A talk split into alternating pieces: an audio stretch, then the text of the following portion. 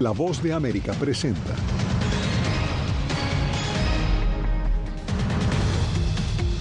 Un fuerte interrogatorio enfrentó el presidente de TikTok ante el Congreso estadounidense. Continúa en espera la decisión del gran jurado sobre el presunto soborno del expresidente Donald Trump a la actriz pornográfica Stormy Daniels. Además, migrantes denuncian ser objeto de acoso en las calles de Ciudad Juárez. Y el caso de Beatriz versus El Salvador reabre el debate sobre el derecho al aborto en Centroamérica. ¿Qué tal? Desde Washington comienza el mundo del día. Soy Yasmín López. Por primera vez, el presidente de la aplicación TikTok compareció ante el Congreso estadounidense. Fue un intenso interrogatorio que estuvo enfocado principalmente en la privacidad de los datos de los usuarios, mientras Estados Unidos sopesa la necesidad de bloquear la plataforma digital china. Jacopo Luzzi siguió la audiencia y nos acompaña en directo. Jacopo, ¿qué fue lo más destacado? Ha sido una audiencia muy larga, Jasmine, de verdad, donde hemos visto a los demócratas y republicanos estar inusualmente de acuerdo. TikTok, según ellos, es una amenaza para la seguridad de Estados Unidos. De hecho, hay ya tres proyectos de ley que podrían hacer la vida casi imposible a TikTok en Estados Unidos. Además, este jueves, las palabras de su presidente, Xu Chu, eh, fallaron, Jasmine, en dar confianza y reducir las preocupaciones de los legisladores. Un escrutinio minucioso para exigir responsabilidad y transparencia a TikTok. Eso hicieron los legisladores de la Cámara de Representantes a Shou Chu, el presidente ejecutivo de la empresa asiática, a la que acusan de mantener vínculos con el gobierno chino y provocar efectos nocivos en niños y adolescentes. No confiamos en que TikTok adopte alguna vez los valores estadounidenses, los valores de la libertad, los derechos humanos y la innovación. TikTok ha elegido repetidamente el camino de más control, más vigilancia y más manipulación. Su plataforma debería estar prohibida. TikTok tiene 150 millones de usuarios en Estados Unidos. La acusan de compartir datos con Beijing a través de ByteDance, su empresa matriz china, y de censurar los temas no gratos al Partido Comunista. Chu negó tales acusaciones, planteadas por republicanos y demócratas. Number one. Número uno, mantendremos la seguridad particularmente para los adolescentes como una prioridad principal para nosotros. Número dos, protegeremos con Firewall los datos de Estados Unidos del acceso extranjero no deseado. Número tres, TikTok seguirá siendo un lugar para la libre expresión y no será manipulado por ningún gobierno. La aplicación se ha convertido en un campo de batalla en medio de una guerra fría tecnológica entre Estados Unidos y China con amenazas estadounidenses de prohibir TikTok. China dijo que se opondría a los esfuerzos de Estados Unidos para forzar la venta de TikTok y reprendió públicamente la postura de la administración Biden contra la propiedad de China de la aplicación. La amenaza a la seguridad nacional, Jasmine, que representa TikTok ahora, hasta ahora, eh, más potencial que probada. Los funcionarios estadounidenses, de hecho, no han desclasificado ninguna evidencia específica de que TikTok entregue datos de sus usuarios al gobierno chino. En cambio, los legisladores y los funcionarios eh, están preocupados por problemas potenciales, dado el estricto control de Beijing sobre la economía y las empresas individuales. Seguimos atentos. Jacopo, gracias por el reporte. Viene a la espera, continúa en torno al caso penal que adelanta la Fiscalía de Manhattan sobre el presunto soborno del expresidente Donald Trump a la actriz pornográfica Stormy Daniels. Celia Mendoza se encuentra en la corte con los pormenores. Celia, ¿por qué no hubo decisión hoy?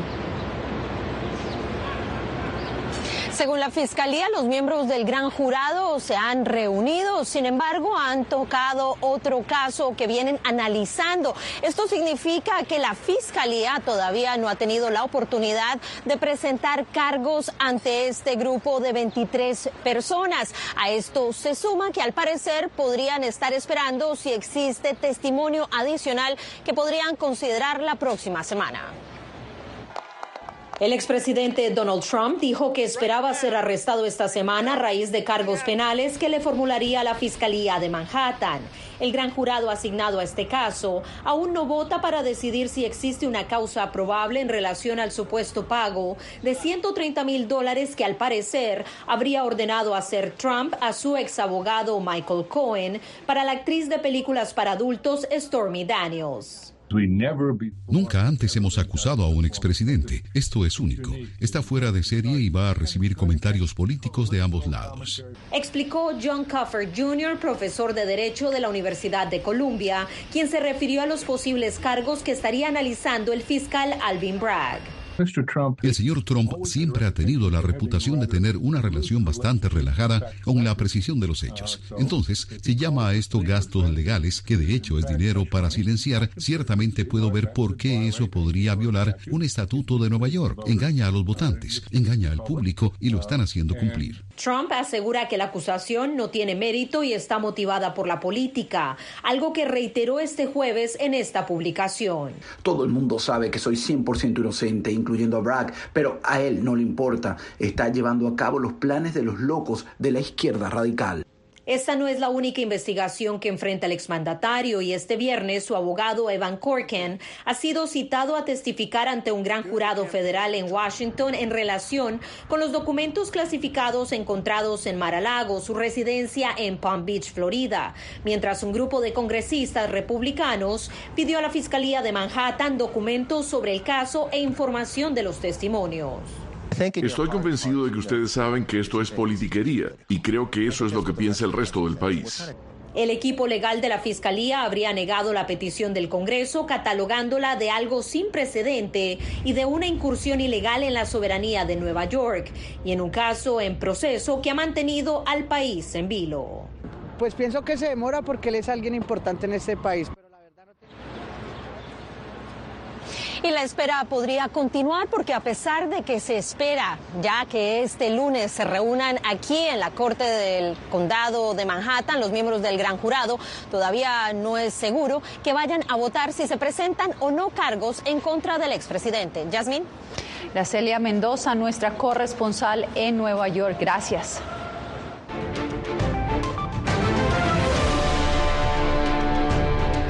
Luego de haber frustrado su intento de cruzar en caravana a Estados Unidos, decenas de migrantes regresaron a las calles de la ciudad de Ciudad Juárez. Algunos aseguran ser víctimas de acoso. César Contreras tiene el reporte. Un gran número de migrantes que no han podido ingresar a Estados Unidos ahora se ganan la vida limpiando autos o pidiendo dinero en las calles para poder pagar un hotel en México. La mayoría de las veces ya saben que uno está aquí, le dicen que uno se vaya, pero uno no se va por lo mismo, por la necesidad. Por eso uno se mantiene por aquí, sí. Familias enteras deambulan a diario por las calles de Ciudad Juárez en busca de alguna ayuda de la comunidad, pero ahora dicen estar siendo acosados. La policía, la inseguridad, este, donde nos quedamos, a veces nos quedamos en la calle. Eh, este, y pues mucha gente piensa que es fácil todo esto, venirse desde allá pues, de nuestra tierra y llegar hasta aquí, hasta la frontera, pero es algo es algo muy tremendo, algo muy difícil. Autoridades municipales en Juárez dicen contar con un programa para emplear a migrantes o bien ayudarles con el retorno a sus países de origen. Ya hemos colocado más de 400 personas en un año de trabajo de la bolsa de esta bolsa de trabajo. Eh, también tenemos opciones para retornos voluntarios dentro de la, República Mexicana o llegar hasta la frontera con, con eh, Guatemala.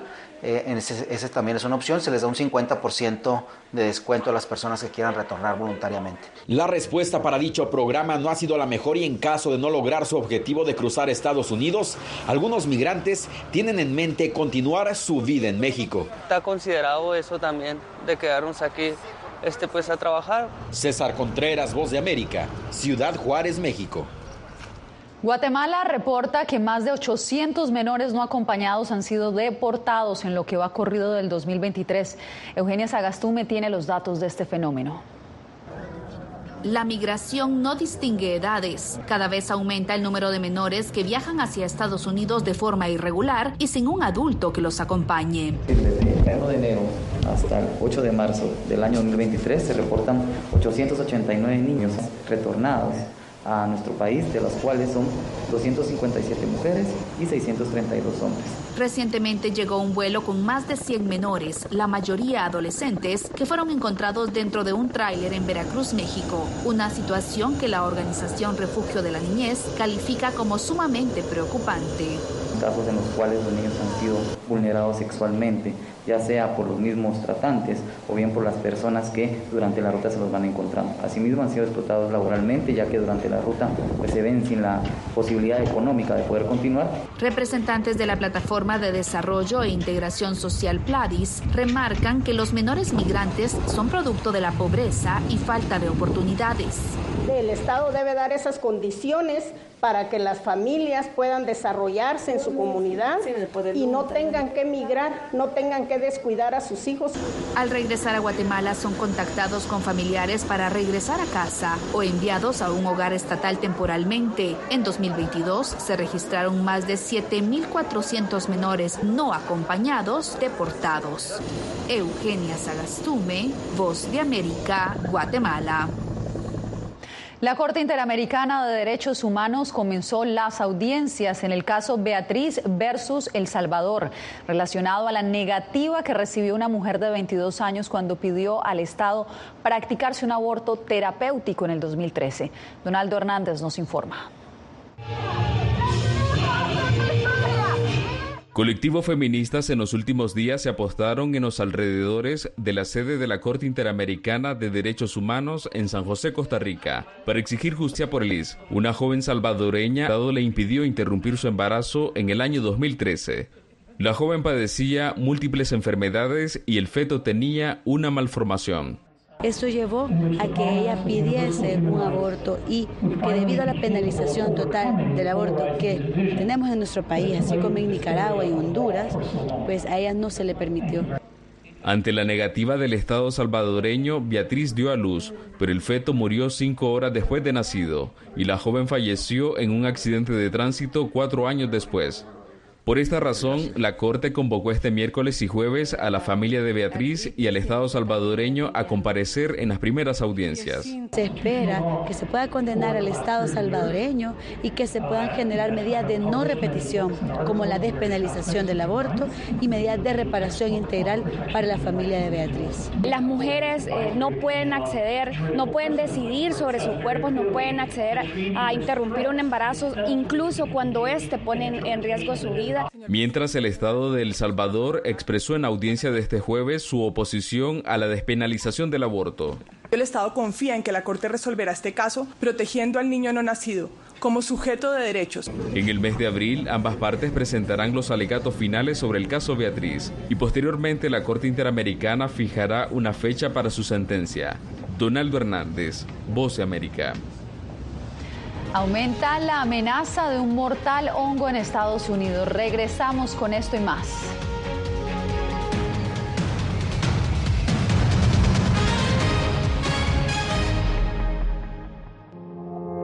puertorriqueños somos unos animales raros porque tenemos esta ciudadanía americana. Llegamos a Estados Unidos y nos damos cuenta que somos diferentes. Sí, tenemos un pasaporte americano, pero nuestra idiosincrasia no lo es. Si queremos hacer un mejor Puerto Rico, que es lo que buscamos nosotros, tenemos que ganarnos el respeto y la confianza de todos los sectores del país.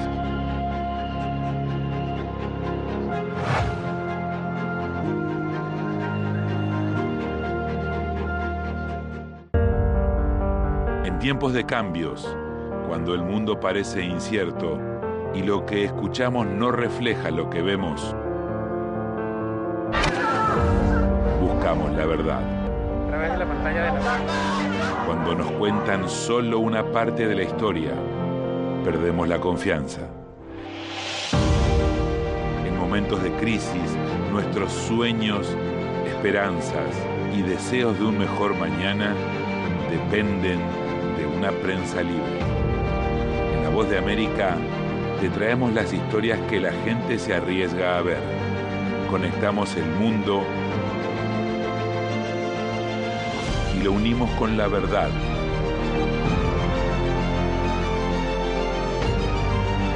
En La Voz de América te presentamos el panorama completo. tal? Desde Washington comienzan las noticias en el mundo al día. Día a día, desde la capital de Estados Unidos y donde se producen las noticias que más te impactan. El objetivo es llegar al otro lado de la frontera para pedir asilo. La voz de América te conecta con el mundo al día. Los hechos más allá de la noticia. Para que tomes decisiones bien informadas. En el lenguaje que quieres, donde quieras y como prefieras. Conéctate con El Mundo al Día.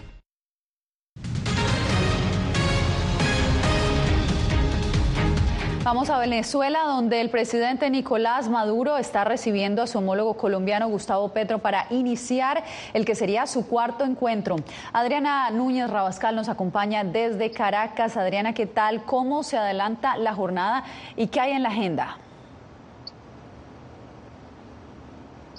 Se ha calificado como una reunión de trabajo de la cual en este momento no hay agenda pública. Sin embargo, el canal del Estado venezolana de televisión ya mostró las primeras imágenes de la reunión entre ambos mandatarios en el Centro Cultural La Casona, la antigua presidencia o sede de los presidentes en Venezuela. Hay que decir que este encuentro viene eh, después del que hicieron hace apenas un mes, el 16 de febrero, en el puente binacional que une ambos países desde la frontera y allá se restablecía el paso vehicular que estaba suspendido desde el año 2016 en ese momento, tanto Gustavo Petro como Nicolás Maduro hablaban sobre los avances en el tema, también del restablecimiento de las relaciones comerciales y consulares que fueron rotas en el año 2019 por las diferencias entre el gobierno de Nicolás Maduro y el gobierno del antecesor eh, Iván Duque. Hay que decir también que en este momento ambos intentan crear una suerte de zona económica especial para pues propulsar los mejores ámbitos económicos de cada lado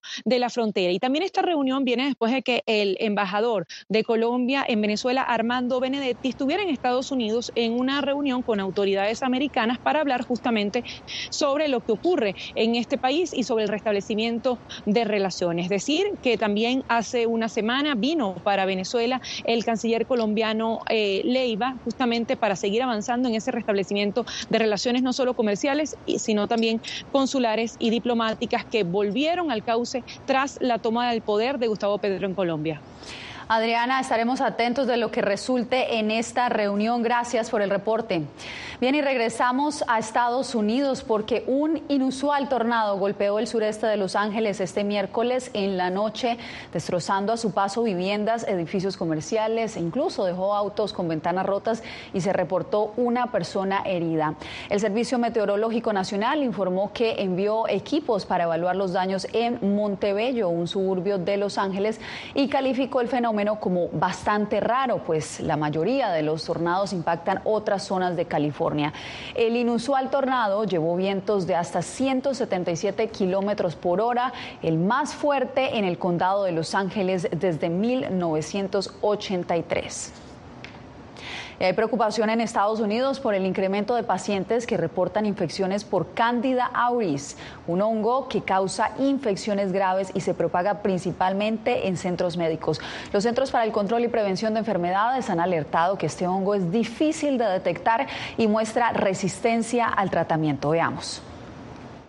En Estados Unidos se encienden las alarmas de salud pública. Los Centros para el Control y la Prevención de Enfermedades alertan sobre el incremento de pacientes afectados por el hongo Candida auris. Los CDC, por sus siglas en inglés, reportan un aumento del 44% en 2019 y del 95% en 2021. Lo que preocupa es la resistencia del patógeno a los medicamentos. Ya que el hongo empieza a multiplicarse, y en virtud de que no, no, no es sensible a los tratamientos antimicóticos convencionales, puede en un momento dado poner la vida del paciente en peligro por una sepsis general que produzca un shock séptico.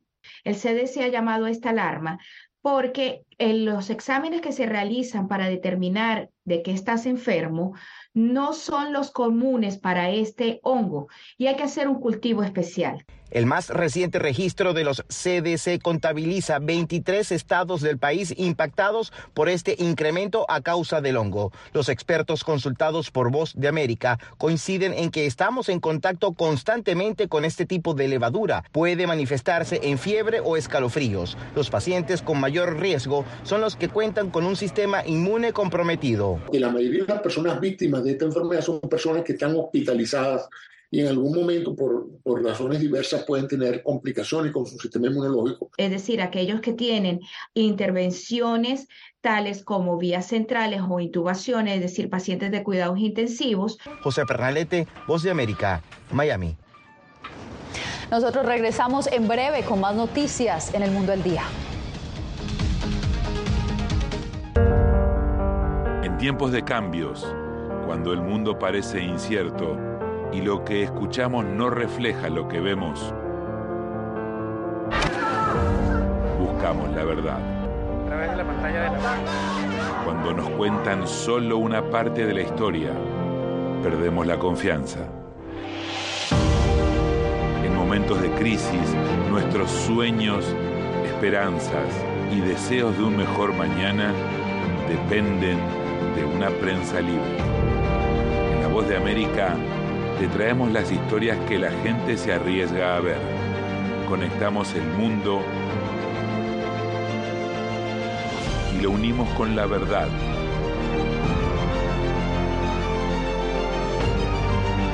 En La Voz de América te presentamos el panorama completo. ¿Qué tal desde Washington comienzan las noticias en el mundo al día? Día a día desde la capital de Estados Unidos y donde se producen las noticias que más te impactan.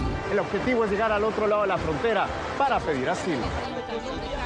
La voz de América te conecta con el mundo al día, los hechos más allá de la noticia, para que tomes decisiones bien informadas, en el lenguaje que quieres, donde quieras y como prefieras. Conéctate con El Mundo al Día. Actualidad. Nos vamos a ver otra cepa nueva y otra cepa nueva. Análisis. En realidad, mucha de esta gente va a quedar parada de nuevo y va a ser una tragedia humana. Debate. Dejen la obsesión. La obsesión la tienen ustedes. Con la información más allá de los titulares. El tema energético es algo que se está analizando. La inflación es un problema global. 30 y 50 metros están ya las tropas. Su respuesta, doctor. Todas las semanas por La Voz de América.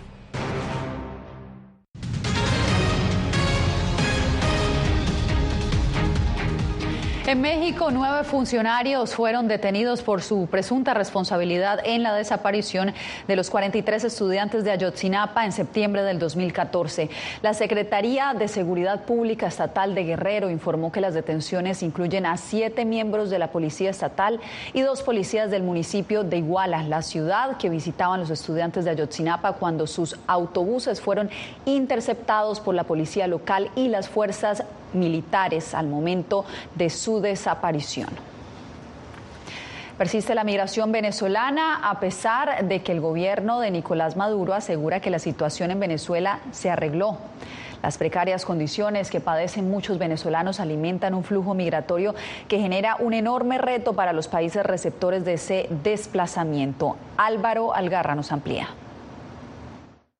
A pesar de que el presidente Nicolás Maduro indicó que al cierre de 2022 Venezuela logró un crecimiento económico del 15% del Producto Interno Bruto y que los ingresos por exportaciones petroleras han aumentado un 30% con respecto al mismo periodo de 2022, el desplazamiento de venezolanos hacia otros países, según especialistas, no se detiene. No se va a impedir esta, esta migración. Mientras no se resuelvan las causas de fondo, esto va a seguir sucediendo. Habíamos sido históricamente un país eh, huésped, un país receptor. Una crisis que ha expulsado a millones de venezolanos de nuestro país en búsqueda de oportunidades, en búsqueda de institucionalidad, en búsqueda de protección, pero sobre todo es una crisis que hoy en día se enfrenta a grandes retos para poder mantener su visibilidad. El comisionado de la Organización de Estados Americanos para la Crisis de Migrantes y Refugiados Venezolanos, David Smolansky, informó sobre la cantidad cantidad de personas que se han marchado del país durante este año en curso. Estamos registrando que al menos 1.200 personas siguen huyendo diariamente del país desde que empezó el 2023. estimamos que poco más de 30.000 personas huyeron de Venezuela en el mes de enero. De acuerdo con los datos recabados por la organización, se estima que el éxodo de venezolanos supera ya los 7.100.000 personas, de los cuales 84.9% o 5.960.000 personas se han establecido o están en tránsito en 17 países de América Latina y el Caribe, de manera preponderante en Colombia, Ecuador, Perú, Chile y Brasil. Álvaro Algarra, Voz América, Caracas. Una nueva tecnología busca brindar la opción de realizar mamografías a distancia. Después de la pausa les contamos de qué se trata.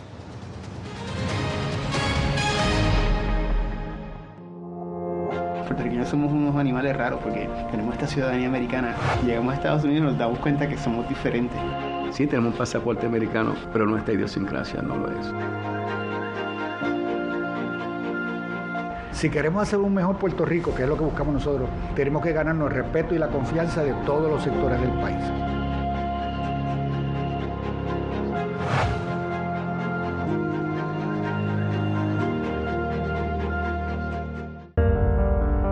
En tiempos de cambios, cuando el mundo parece incierto y lo que escuchamos no refleja lo que vemos, buscamos la verdad Cuando nos cuentan solo una parte de la historia, perdemos la confianza. En momentos de crisis, nuestros sueños, esperanzas y deseos de un mejor mañana dependen de una prensa libre. En La Voz de América te traemos las historias que la gente se arriesga a ver. Conectamos el mundo y lo unimos con la verdad.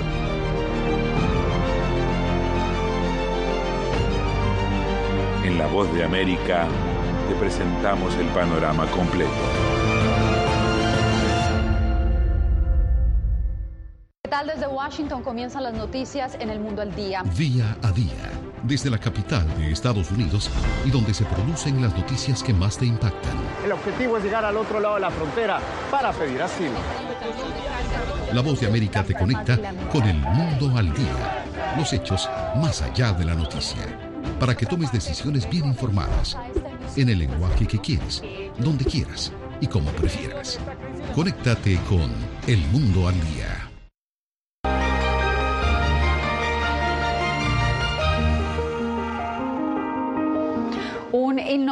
Dispositivo podría revolucionar la forma en que se detecta el cáncer de mama. El aparato, que se puede usar desde casa, identifica los cambios del tejido mamario, lo que busca contribuir a un mejor diagnóstico. Catherine Rivera nos explica.